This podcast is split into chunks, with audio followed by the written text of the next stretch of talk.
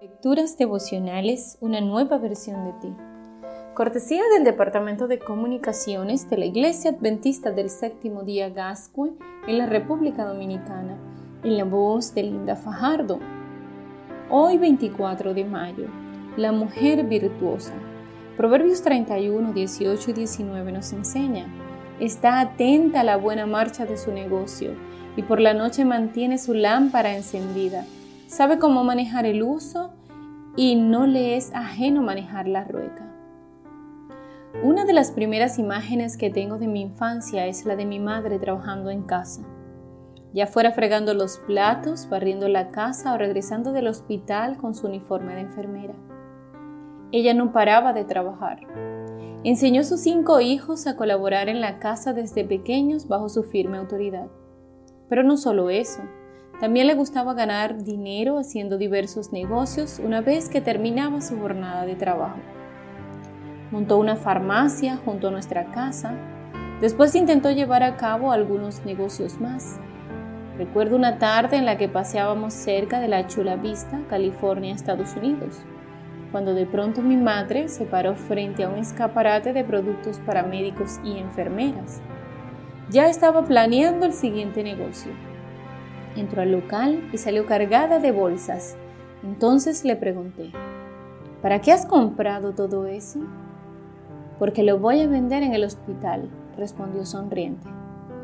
A partir de ese día se dedicó a vender vestidos para médicos y enfermeras que traía de los Estados Unidos. A lo que más tarde añadió ropa deportiva, bolsos y otros productos. Me impresionaba la facilidad con la que vendía toda su mercancía pero lo más asombroso era verla cobrar y después empezar a hacer planes para viajar y surtirse de nuevos productos.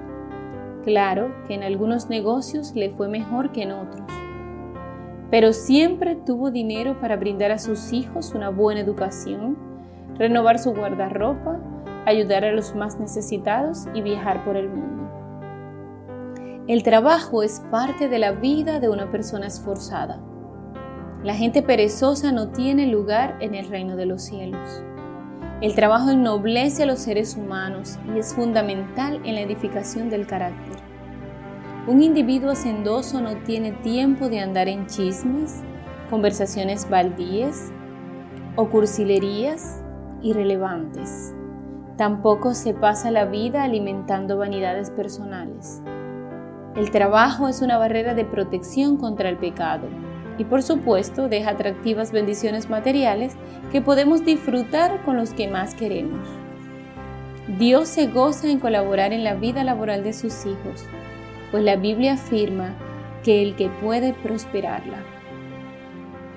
Dios puede prosperarla. De ti proceden las riquezas y la gloria. Tú dominas sobre todo. En tu mano está la fuerza y el poder y en tu mano también está el engrandecer y el dar poder a todos. Primera de Crónicas 29 dice, Hoy, suplica al Señor que te ayude a tener una buena actitud hacia el trabajo. Que Dios te bendiga y tengas un extraordinario día.